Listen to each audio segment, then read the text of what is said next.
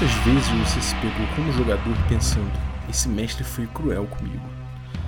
Às vezes pela reação exagerada de um NPC, às vezes por alguma coisa drástica acontecer, num momento muito específico só para te prejudicar. De repente, ele bota o preço de alguma coisa lá no alto, justo quando você juntou dinheiro para comprar e o seu personagem precisava tanto. Ou de repente você está andando numa região que seria natural ter algum córrego algum rio, você pergunta: tem algum córrego, rio? Porque meu personagem está com sede e quer beber água. E o mestre fala: não, não tem nada. Às vezes você dá um mole, você resolve discutir com o NPC e o mestre fala que você acordou com a tua armadura partida ao meio. E foi aquele NPC que você discutiu, mas às vezes a discussão foi boba, foi por conta de um pedágio.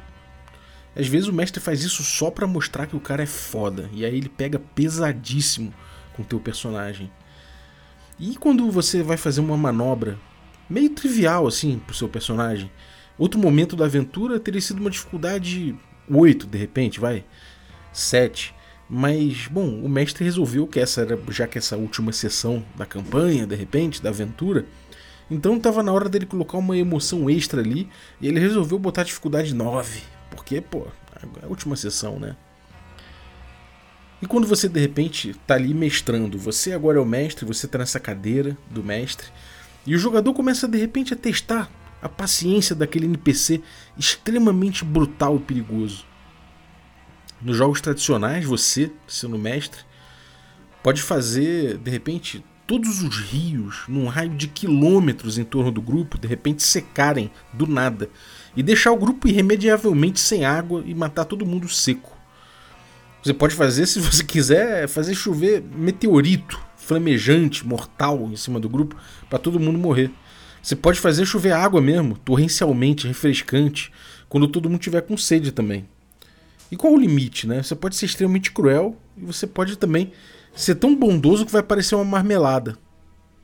Semana passada no Twitter, o pessoal discutiu bastante um relato um jogador novato teve um personagem capturado por um chefão, bandido, mal feito pica-pau e resolveu cuspir na cara desse líder dos bandidos. O mestre não hesitou, passou-lhe a lambida da morte no pescoço para reforçar a crueldade do NPC. E a comunidade ficou empolvorosa, alguns dizendo, dizendo o seguinte: cara, normal, isso é só mais uma terça-feira. Ele foi peitar um NPC que já era cruel e morreu, natural. E outros estavam revoltados com a frieza do mestre, com a frieza do NPC também. Afinal, esse mestre estaria prestando um serviço ao RPG ao espantar o, no o novato com uma decisão tão dura. Mas e aí? Vamos aprofundar um pouquinho essa questão aí? Ei, ei, ei, ei, quer café? Café com Dungeon! Bom dia, amigos do Regra da Casa. Estamos aqui para mais um Café com Dungeon na sua manhã com muito RPG. Meu nome é Rafael Balbi e hoje eu estou esperando a morte aqui enquanto bebo meu café delicioso da Ovelha Negra, porque rolou um lance nada a ver. Quando eu falei que eu ia que o, que o rei tava nu no meio de uma audiência lá no, no, no, no meio do reino, era só para causar um leve desconforto, mas pô, mestre, não precisava ter envenenado meu café, cara. Porra. Bom, independente, pelo menos eu vou passar dessa para melhor tomando um café delicioso da Ovelha Negra. Se você quiser beber um café delicioso como o meu, você pode ir lá em ovelhanegracafés.com.br e utilizar o cupom Dungeon Crawl, tudo maiúsculo, que você consegue um abatimento aí para comprar o seu café da Ovelha Negra. Muito gostoso mesmo, café especial, artesanal, para você ficar na tua manhã aí, bebendo café, ouvindo café com Dungeon, de boa. Então chega lá, se você quiser um cupom melhor ainda, Aí você pode ir lá em picpay.me barra café com dungeon e se tornar um assinante do Café com Dungeon. Aí você apoia a gente, ainda ganha um desconto desse, tem outros descontos de outros parceiros nossos também. Você recebe conteúdo extra, participa de sorteios e ainda faz parte de um grupo de Telegram com muita gente interessada em trocar ideias de RPG com bastante profundidade, com bastante links maneiros. Cara, uma comunidade que joga junto, que analisa o, junto, o, o jogo junto, e é muito legal ver essa comunidade se desenvolvendo, eu tenho muito orgulho dela. Mas vamos lá, vamos falar de novo desse caso aí. De novo, não, né? Eu, eu comentei lá no grupo dos assinantes, isso, isso apareceu lá no grupo, todo mundo comentou, todo mundo discutiu bastante a respeito, e eu vou, vou trazer aqui o meu take a respeito, né? Primeiro vou relatar um pouco o que, que é isso, o que, que foi exatamente esse caso. Foi aquilo que eu falei um pouco ali atrás, mas basicamente ele é um jogador novato que teve os person... um, o seu personagem foi capturado junto com o grupo. Né? E tinha um líder de um bando ali que era um líder mal feito pica-pau. O mestre decidiu isso. E aí, né, o mestre acabou decidindo que, pô, esse jogador do personagem resolveu cuspir na cara do, do NPC, né, desse líder do bando. E, pô, o líder do bando, ele tem ali, pô, personagens subjugados à frente dele, né? Ele tem ali, de repente, um bando que respeita ele pela força da, pela força, né? O cara, o cara utiliza a força para subjugar ali os seus os seus oponentes. E, pô, Obviamente que o mestre vai olhar e falar: Cara, você cuspiu na cara do meu NPC, alguma coisa vai ser feita. Né? E aí, no caso, ele matou o personagem. Ele falou: Cara, o seu, o seu personagem foi, é, foi arrebentado pelo, pelo, pelo NPC, pelo líder do bando. O bando acabou contigo. Tem nem mais papo. Acabou, perdeu o personagem. E foi isso. E aí, bom, teve toda essa comoção que eu falei, né? As pessoas falando, cara, realmente, isso, é isso foi uma decisão muito drástica do mestre. O cara era iniciante, de repente podia ter pegado leve com o cara, ele estava entendendo o que era o jogo, ele não ia dar esse mole, etc. E tem toda uma discussão muito interessante a respeito disso no fundo, né? Primeiro, que a gente pode botar aí algumas coisas pra gente sei lá, eu não sei, a gente não sabe exatamente como foi que aconteceu tudo, né? A gente teve um relato de Twitter que é uma coisa rápida, pequena. Mas a gente sabe que tinha personagens subjugados, né? Os personagens dos jogadores estavam subjugados. Possivelmente eles foram, eles foram subjugados em combate, né? O jogador foi testar a crueldade do líder do bando cuspindo na cara dele, talvez por ter sido insultado ou por algum outro motivo, mas ele cuspiu na cara do líder do bando. Isso é uma um teste a crueldade dele, né? Ou pode ter sido somente um, um desafogo. Ele se sentiu tão revoltado e resolveu cuspir na cara do, do, do líder do bando. E o líder do bando, possivelmente cruel, e para reforçar o seu poder sobre o, sobre o bando, né? Mostrando sua crueldade, foi lá e matou o personagem do jogador. E aqui eu vou analisar algumas questões aqui é, em relação ao, ao, ao jogador, né? Em relação à atuação do jogador iniciante dentro disso. Uma coisa que pode acontecer, e isso acontece muito, muito mesmo, é a síndrome do protagonista. Né? É, o, o, jogador pensa assim: eu vou desafiar o mestre a matar meu personagem. Porque afinal de contas, o Indiana Jones ele não pode morrer senão o filme acaba. Acaba a série toda dos, dos filmes do Indiana Jones. Imagina, ele morre no primeiro filme. Não tem mais. A sequência acabou, não tem mais Indiana Jones, acabou a franquia. Então ele não vai morrer. Isso não vai acontecer. Né? E, e às vezes o jogador ele, ele, ele, entende que, bom, o meu personagem é um protagonista, logo ele não vai morrer. Então eu posso. É, eu posso eu posso de repente desafiar um pouco mais esses, esses limites aí, porque eu sei que o mestre, afinal de contas, não vai matar um personagem. Né? Ele tem essa certeza, ele tem, ele tem essa convicção. Isso tem um lado ruim, obviamente, para o jogo. Né? Ele desconstrói de uma forma pouco verossímil né? Um, um, vilão malvado, por exemplo, ele, ele desconstrói um NPC construído ali, é, feito para ser de determinada forma, ele força um pouco a ficção, dificulta o trabalho do mestre em desafiar os jogadores, e tem todos, todos os problemas relativos a isso. Fora uma questão de poder que se estabelece ali, um pouco delicada entre o jogador e mestre. A gente sabe que o mestre ele, ele tem suas, suas autoridades no RPG clássico, né? e o jogador às vezes fica querendo desafiar isso aí e na teoria, né, a gente sabe que é, toda é, é, essa, esse desenho do poder do mestre no D&D é complicado e fica mais complicado ainda se os jogadores, em vez de entenderem isso, todo mundo em conjunto ali entender isso e trabalhar em cima disso, ele fica desafiando o mestre dentro desse papel, que muitas vezes é ingrato e torna o jogo infernal, né? E porém, existe um lado bom dessa coisa do, da síndrome do protagonista. Não é nenhum lado bom, na verdade. É um motivo interessante para que isso aconteça e que a gente pode olhar por esse outro lado também. Que é o seguinte: os personagens dos jogadores, eles de fato são os, os protagonistas do jogo. Né? Eles são o ponto de vista da narrativa. Né? A narrativa é contada através dos olhos deles, de forma geral, no RPG clássico. E, e a gente pode aproveitar essas situações para desenvolver esses personagens Uma situação como essa, do, da cusparada, pode desenvolver ali uma agenda narrativista, né? desenvolver um, um, antagonismo forte entre, entre esse vilão e esse jogador, que pode, e esse personagem que pode durar muitas sessões, pode voltar o jogo muito à frente. Né? Então, esse tipo de coisa, esse tipo de construção de personagem é um momento importante da gente ter aí. E de fato isso acontece porque há a noção do protagonismo do personagem do jogador dentro do RPG. Isso é uma coisa que é um traço que aparece o tempo todo. Por mais que a gente tente trabalhar às vezes um não protagonismo dele, da gente despir o RPG de toda uma ideia de história e trazer muito pro desafio, porque afinal de contas o jogo mora muito nesse desafio também a gente acaba tentando relacionar isso a, a enxugar um pouco esse protagonismo. Então a gente está sempre entre esses dois lados, né? O lado ruim e um lado que é interessante dentro dessa, dessa, dessa síndrome do protagonismo no jogo. Então a gente tem que analisar um pouco a partir dessa. Quer dizer, eu pelo menos é, acho interessante analisar essa questão, né, essa anedota, a partir da análise da, da síndrome do protagonismo. Isso no tocante ao jogador. Né? Outra coisa é que esse jogador que a gente está analisando aqui, ele é iniciante. E será que ele tinha noção dessa questão né, do, do, protagonismo dentro do RPG? Que o, o, RPG não é necessariamente a mesma linguagem de um filme, de um roteiro. O protagonismo, o protagonista pode sim morrer, que aquilo é um jogo também. Então, assim como no videogame, por exemplo, o, o protagonista pode morrer e você perdeu ali, né? Será que ele sabe que ele pode ficar sem aquele personagem? Né? Tem muita gente que questiona a morte né, do, no, no, RPG e fala, cara, tem coisas muito piores do que a morte, por exemplo, seu personagem perder um, um membro, ou perder um item muito valioso, ou de repente sua terra natal ser aniquilada, ou ele perder um grande amor, etc, etc.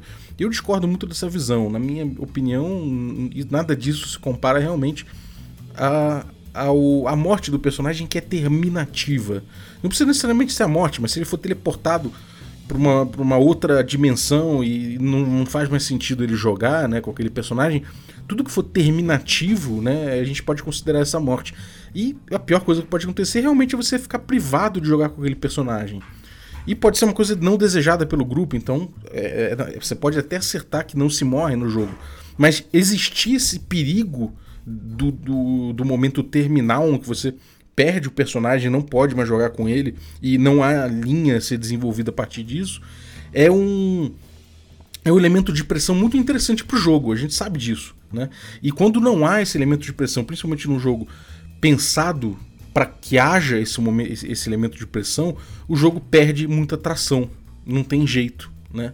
Então, o jogador, será que ele tem noção disso tudo? Será que o jogador iniciante ele tem noção dessa questão toda? Né?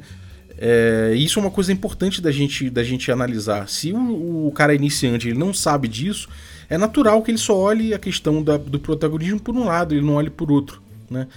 E aí a gente volta à questão que teria sido correto o alvo da cusparada, né? O, o, o, cruel líder do bando ali, que governa pela força perante seus subalternos, ele reagir com crueldade, matando o personagem do jogador, como exemplo do que ele faz com os insolentes? Será que teria sido correto isso? E aí, bom, a gente sabe que o jogador fez aquilo. Agora a gente, que a gente analisou alguns lados possíveis aí da ação do jogador, que seja ele desafiando o mestre, ou seja ele querendo simplesmente de uma forma pueril desenvolver uma agenda do personagem dele que o mestre não percebeu, né, a importância. Vamos analisar então a, a atuação do mestre perante essa pergunta. E eu queria analisar aqui, alguns quadros possíveis dentro disso. O primeiro, eu resolvi batizar de eu não vou deixar ninguém tirar onda com o meu personagem. Né? Nesse caso, a gente pode analisar essa questão hipoteticamente que o mestre teria bolado um encontro no qual o grupo seria capturado necessariamente o mestre escreveu um roteiro, praticamente isso já é um erro técnico na minha opinião, mas vamos supor que foi isso que ele fez. Isso é um típico grupo de D&D, né? Isso é só mais uma terça-feira num grupo típico de D&D em que o mestre ele acha que o, o RPG é roteiro e roteiriza certas partes. Beleza, não vou nem entrar numa questão em relação a isso, né? Não acho, não acho que aqui é o cerne da questão. A gente já discutiu o roteiro e RPG bastante, bastante aqui. Mas o grupo, claro, né? Mais um grupo típico de D&D quinta edição Independente do mestre ter decidido que o grupo seria capturado ali, o grupo, obviamente, lutou até o fim, até o último HP, lutou até a morte, como todos os personagens de um D&D clássico, onde as pessoas é, engajam de, de, uma forma mais superficial, né? E acabam levando para esse lado porque o D&D, naturalmente, o D&D quinta edição leva muito para esse lado do combate como esporte. Então você vai lutar até o último HP. Nessas circunstâncias extremas, né, a ficção que isso gera é extrema também. E o bando mataria esses fanáticos que lutaram até a morte. Né? Mas, em vez disso, ele resolveu capturar, porque afinal de contas estava ali no plano do mestre. A gente não sabe se capturou por um motivo verossímil, eu imagino que sim, mas fica esse cheirinho de marmelada no ar. Afinal de contas, o combate foi, foi tenso, foi até o último HP, todo mundo caiu, poderia ter morrido, mas o mestre, nessa, hipó nessa hipótese, o mestre escolheu, em vez de, do, do bando matar os personagens e levar suas posses, ele resolveu capturá-los. E aí fica esse cheirinho de marmelada no ar. A partir disso, a gente, a gente cai na, na, na cena seguinte, em que o mestre tem né, ali o NPC fodão dele, que é o chefe, o boss, é o Negan né, do, do, do, Walking Dead, ele é cruel, ele não falha. O jogador fica sentindo o cheiro de marmelada no ar, né? E resolve entrar na brincadeira, né? Ele, ele pensa, eu tô fudido, eu tô fudido e meio, tanto faz, dá na mesma.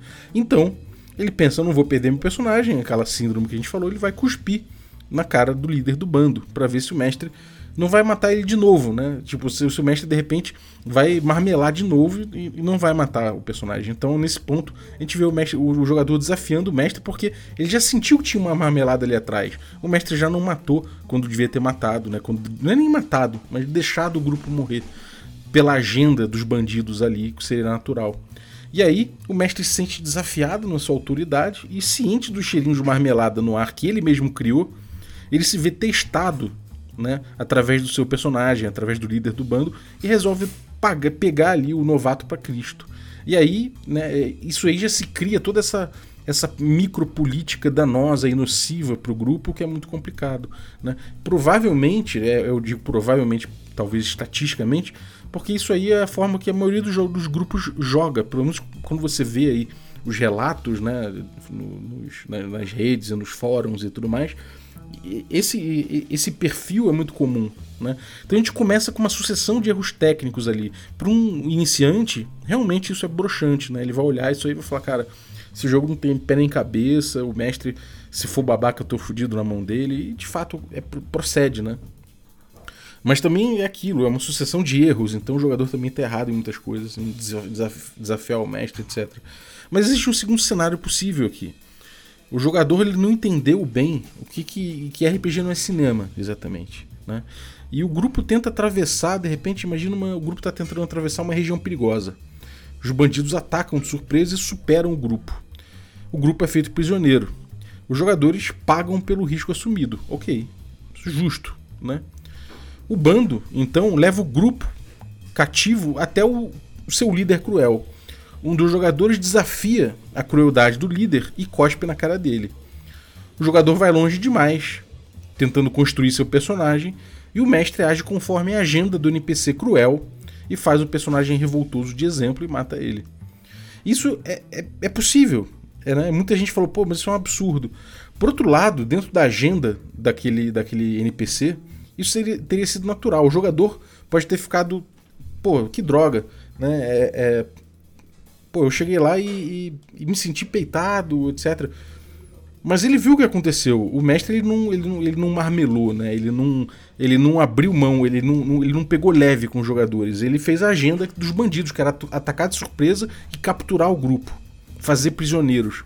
O grupo, aquele, aqueles bandidos de repente não teriam lutado até morte, teriam fugido se se vissem em desvantagem. Né? Os jogadores viram aquela verossimilhança acontecendo, né? aquela, aquela verossimilhança clara à frente deles. O mestre respeitou aquilo. Né?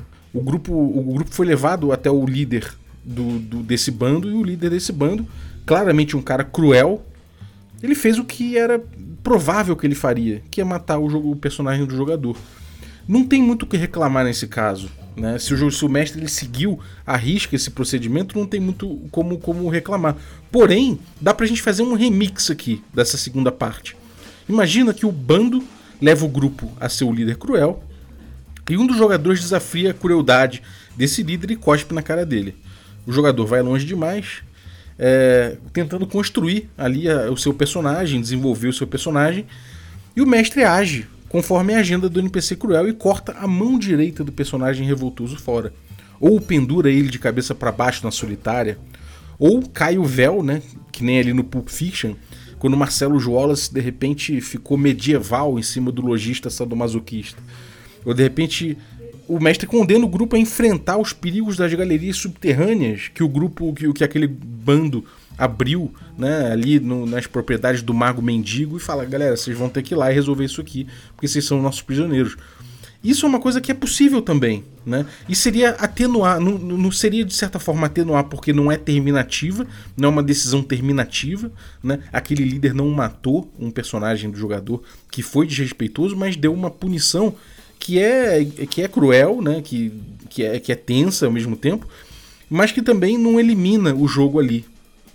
E aí a gente fica pensando, bom, então é, é, nunca, né? Nunca que um personagem vai ser morto por cuspir na cara de um líder desse, porque afinal de contas a gente sempre vai ter recursos para fazer o acontecer outra coisa, acontecer diferente, que seja pendurar de cabeça para baixo, que seja ser humilhado, sei, etc. E isso não é uma coisa interessante da gente ter. Se o jogador ele tem certeza que nada que ele faça vai levar ele a morrer, porque sempre vai se desenvolver o personagem, é, talvez ele, ele, ele comece a, a desafiar né, a própria narrativa e a verossimilhança, pensando, é, é, gerando essa síndrome do do protagonista, que não é interessante, né? Enfim, a gente tem toda essa questão de que a gente tem o, é, uma decisão que o mestre toma aqui. Né? Ele, vai, ele vai ser cruel e, e, e levar a agenda do, do, do bandido para frente, do líder dos bandidos à frente, ou ele vai é, dar uma. Ele vai, ele vai levar isso para outro caminho sem terminar o jogo, mas penalizando o, o, o personagem. Bom, aqui é importante a gente pensar que o jogador é novato e que a gente tem que considerar se ele realmente teve agência quando ele resolveu cuspir na cara do líder. E o que, que eu tô falando aqui? Eu tô falando em técnica de mestragem mesmo. Houve uma antecipação do risco? Apareceu algum elemento que levasse o jogador a considerar que cuspir na cara daquele personagem seria fatal? Né? Será que tinha isso? Será que houve esse elemento? Será que, é, será que ficou claro? Será que o mestre fez umas, uma cena? Será que houve alguma coisa ali que deixasse claro para o jogador o risco que ele estava correndo se ele fizesse isso? A decisão dele foi informada? Porque se não foi, ele, teve, ele não teve agência. Né? A gente sabe que a agência precisa ser uma decisão informada, uma decisão consciente. É. E se não há informação para ele tomar essa decisão, ele não tem como decidir certo. Né? Outra coisa, ele sabe, ele, ele, houve uma conversa a respeito do tipo de jogo que estava acontecendo ali? Será que houve? Será que ele estava ciente de que existe essa parte de jogo e que esse desafio seria levado à frente sempre? Né? Ou será que não? Será que essa conversa não aconteceu e ele ainda estava boiando em relação a esse tipo de diálogo e esse tipo de, de, de gestão de risco? Né? Se nada disso aconteceu, o jogador não teve agência. E aí, errado está o mestre, obviamente. Ele devia ter antecipado o risco dele, devia ter de, conversado a respeito da, da possibilidade de morte no jogo e tudo mais. Mas isso colocado como um pressuposto, a gente pode começar a analisar o poder do mestre aqui. O mestre clássico no RPG ele tem poder de fazer uma pedra cair do céu na cabeça de todo mundo. E por que ele não faz isso? Porque existe o, o, o papel dele não é exatamente esse. Né? O papel dele é, é, tem a natureza de árbitro né? na, na sua atuação. E como árbitro, ele, é, ele pode ser arbitrário. Mas ele não é arbitrário contra os jogadores, ele é arbitrário na arbitragem do jogo. Né? Ele, ele é um mediador ali da ficção. Né? Ele tem. Ele.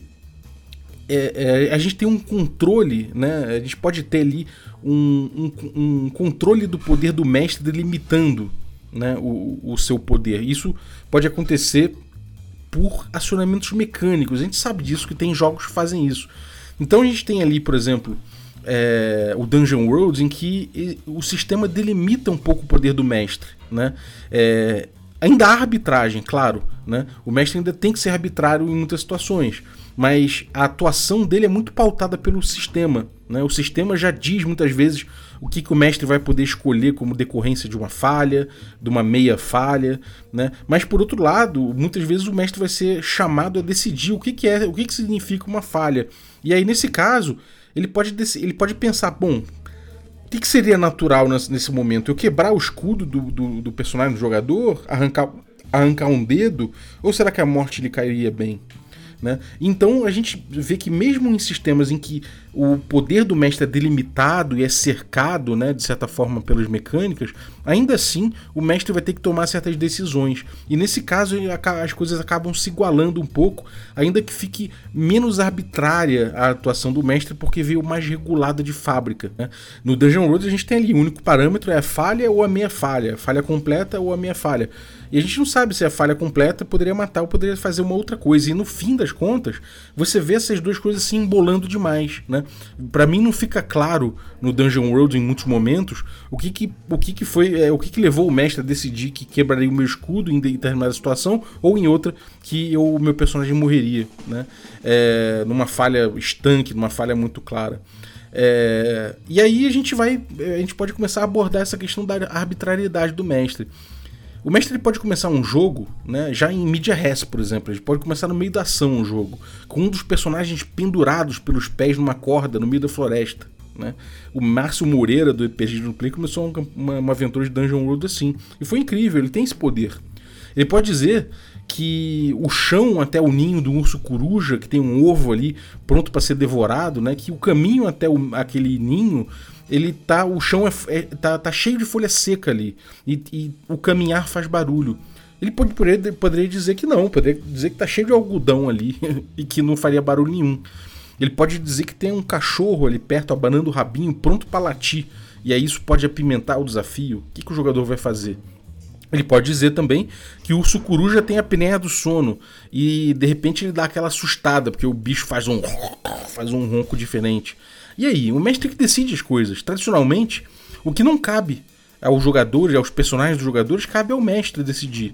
Então essa arbitrariedade é natural, a gente não pode pensar que, bom, cara, você está sendo arbitrário, porque isso é da função dele ser arbitrário. Né? O, como árbitro e proponente, ele é naturalmente arbitrário.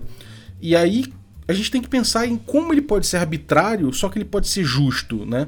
Como é que, ele, como é que isso pode acontecer? Como é que ele pode ser arbitrário e o jogador ficar tranquilo com isso e aceitar isso? É só uma questão de relacionamento? Bom, eu acho que tem algumas coisas aqui. Primeiro, que a agência tem que ser respeitada. E se ela for respeitada, como eu falei ali atrás, isso já facilita muito as coisas. A segunda coisa é o diálogo mesmo, né? O diálogo ficcional tem que estar claro. Durante o diálogo, tem, os riscos têm que ficar claros, porque se ficarem, o jogador vai, vai, vai tomar decisões mais informadas. Né? É, outra coisa são os parâmetros da decisão que o mestre tem. Né? No Caves and Hexes, por exemplo, a gente já testou que o mestre está ali, né, no estilo Wild Fantasy, buscando o melhor desafio. Então a atuação dele, a arbitrariedade dele vai ser no sentido sempre de criar o melhor desafio. Né? Quando não for uma questão de criar o um melhor desafio, o mestre pode inclusive compartilhar a narrativa, o controle narrativo sem problema, porque não é o cerne da atuação dele, mas quando for o desafio, o mestre vai propor o melhor desafio. inclusive, propor o melhor desafio, a gente tem um episódio aqui sobre isso, não é necessariamente você fuder os jogadores, mas você propor um desafio que que pode ser superado, inclusive, né? Ou que pelo menos o que, que, é um problema que os jogadores vão ter que entender como lidar e vão ter milhares, milhares de formas de lidar com isso que nem você às vezes vai saber, mas que os jogadores vão, vão ter que entender aquele desafio e pode ser que eles resolvam não enfrentá-lo nesse momento, né? E isso pode fazer parte do melhor desafio, sim. Né? Outra coisa importante é cumprir as agendas dos NPCs sem marmelada, pro bem ou pro mal se os NPCs estão ali para fazer determinada coisa, que aquela coisa seja feita e que eles façam e que os desdobramentos das ações levem em conta essa, essa verossimilhança, né? Sem marmelada. Se, se tipo, se você começa a criar exceções, exceções aos comportamentos dos NPCs, às rotinas e tudo que está preparado ali, você começa a, a, jogar uma arbitrariedade que realmente vai soar ou com marmelada, com favorecimento, ou vai parecer que você está jogando em detrimento dos jogadores das, das, das, é, do jogo deles, né? E não vai parecer que é fair play. Outra coisa é a, é a, consistência nas suas decisões e justamente na aplicação da, da, da verossimilhança. Então você precisa é, é, reiteradamente aplicar as coisas dessa forma. Eu posso dar um exemplo que no, no, no, no estilo Oil Fantasy, né, eu vou, você pode ter certeza, eu vou atuar com o pior que o meu personagem, o personagem que eu estiver controlando contra os jogadores puder fazer. Se eu tenho um, um de repente um, um soldado maligno que está indo atrás do grupo para assassiná-lo, eu vou fazer o melhor para que, que ele seja assassinado. Né? E se o grupo der mole, ele vai assassinar. Né? Eu, eu faço isso, inclusive, para ter consistência do grupo não pensar que eu vou fazer diferente. Né? Eu não vou trazer uma agenda narrativista para fazer que ele na última hora poupou o jogador da morte porque aquilo ali vai ser desenvolvido no futuro. Não, não vai acontecer isso. Ele vai se, se a agenda dele é matar o grupo e o grupo demole, ele vai matar o grupo e acabou. Né? Isso é minha garantia. Isso é, é a minha consistência dentro de um estilo de jogo. Claro que, dependendo do estilo de jogo que você estiver jogando, isso pode variar. Você pode dizer que você vai sempre fazer de acordo pro lado mais divertido, ou que você sempre vai puxar pro lado da construção narrativa, né? Pra, pro narrativismo da coisa, para desenvolvimento do personagem. Beleza, você pode buscar isso. Mas aí, nesse caso, é importante você dizer o que, que você julga melhor dentro disso. Né? E aí fica um pouco mais complicado, mas é possível que você encontre parâmetros dentro disso. Eu me sinto confortável em fazendo o pior que aquela, que aquela criatura pode fazer dentro da agenda é estabelecida para ela. Né? Outra coisa que você pode utilizar são ferramentas. Né? E quando você tem ferramentas como mestre, elas te ajudam a, a, a dispensar a sua arbitrariedade. Eu estou falando dispensar, não é deixar de lado, é utilizá-la da melhor forma. Né? Primeira coisa, você, a, a sua preparação como mestre ajuda nessa verossimilhança. Se você prepara uma cena, se você prepara os motivos dos NPCs, as características deles e segue isso, isso vai trazer naturalmente verossimilhança para sua cena. Então, os jogadores vão entender mais naturalmente que aquilo ali que está acontecendo é natural, é orgânico e que você não está sendo arbitrário de um jeito negativo, mas que você simplesmente está arbitrando. Né? E isso ajuda muito na construção de um mundo cuja, cuja resposta fictícia fica clara para todo mundo. Né? E isso informa melhor os jogadores. Outra coisa são ferramentas de sistema. O D&D Old School, por exemplo, ele tem moral, rolagens de moral para saber se uma criatura foge no meio do combate ou não. Pode ser que ela fuja, né? É, pode ser que ela fuja quando ela se sente em, em quando ela se sente em, em, desvantagem ou quando o primeiro amigo dela é morto em combate, ou quando de repente um inimigo faz um, um feat de força, faz um grande feito é, intimidador, ela pode, ela pode acionar ali um teste de moral, né? E isso gera uma estrutura de jogo. E essa estrutura de jogo facilita essa, essa verossimilhança e essa consistência na arbitragem, né?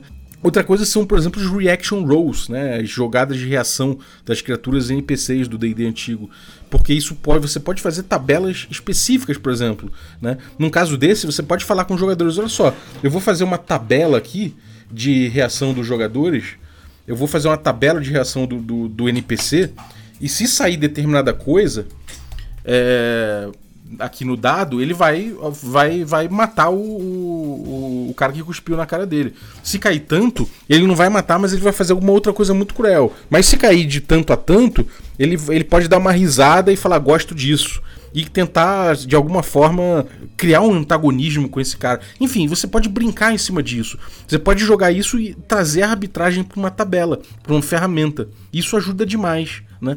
É, a gente tem muitos, muito hoje em dia essa coisa dos oráculos. Né?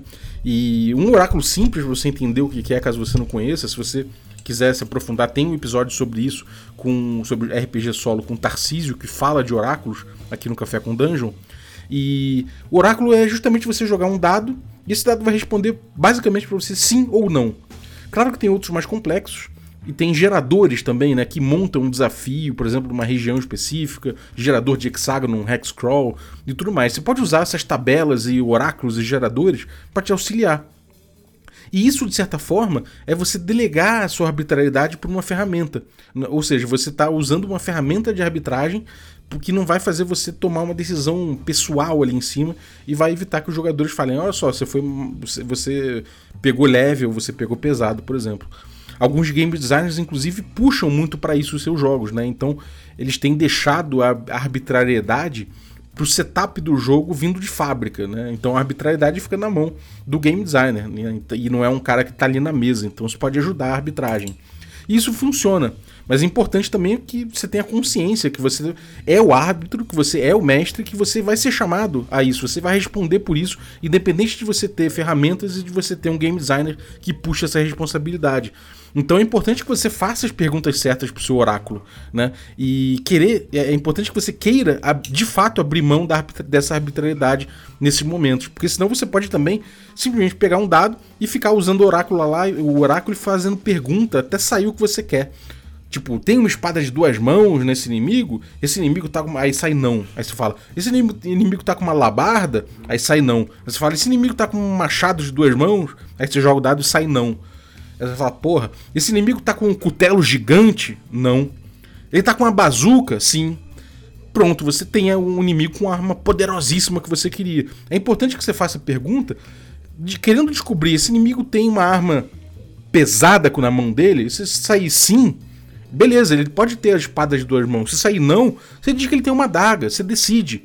É importante que você utilize a sua arbitrariedade sem medo também, mas que você entenda até onde você consegue decidir as coisas com tranquilidade e que passe a tranquilidade para o grupo, transparência e tudo mais. Então, isso me leva ao último ponto aqui que eu queria fazer.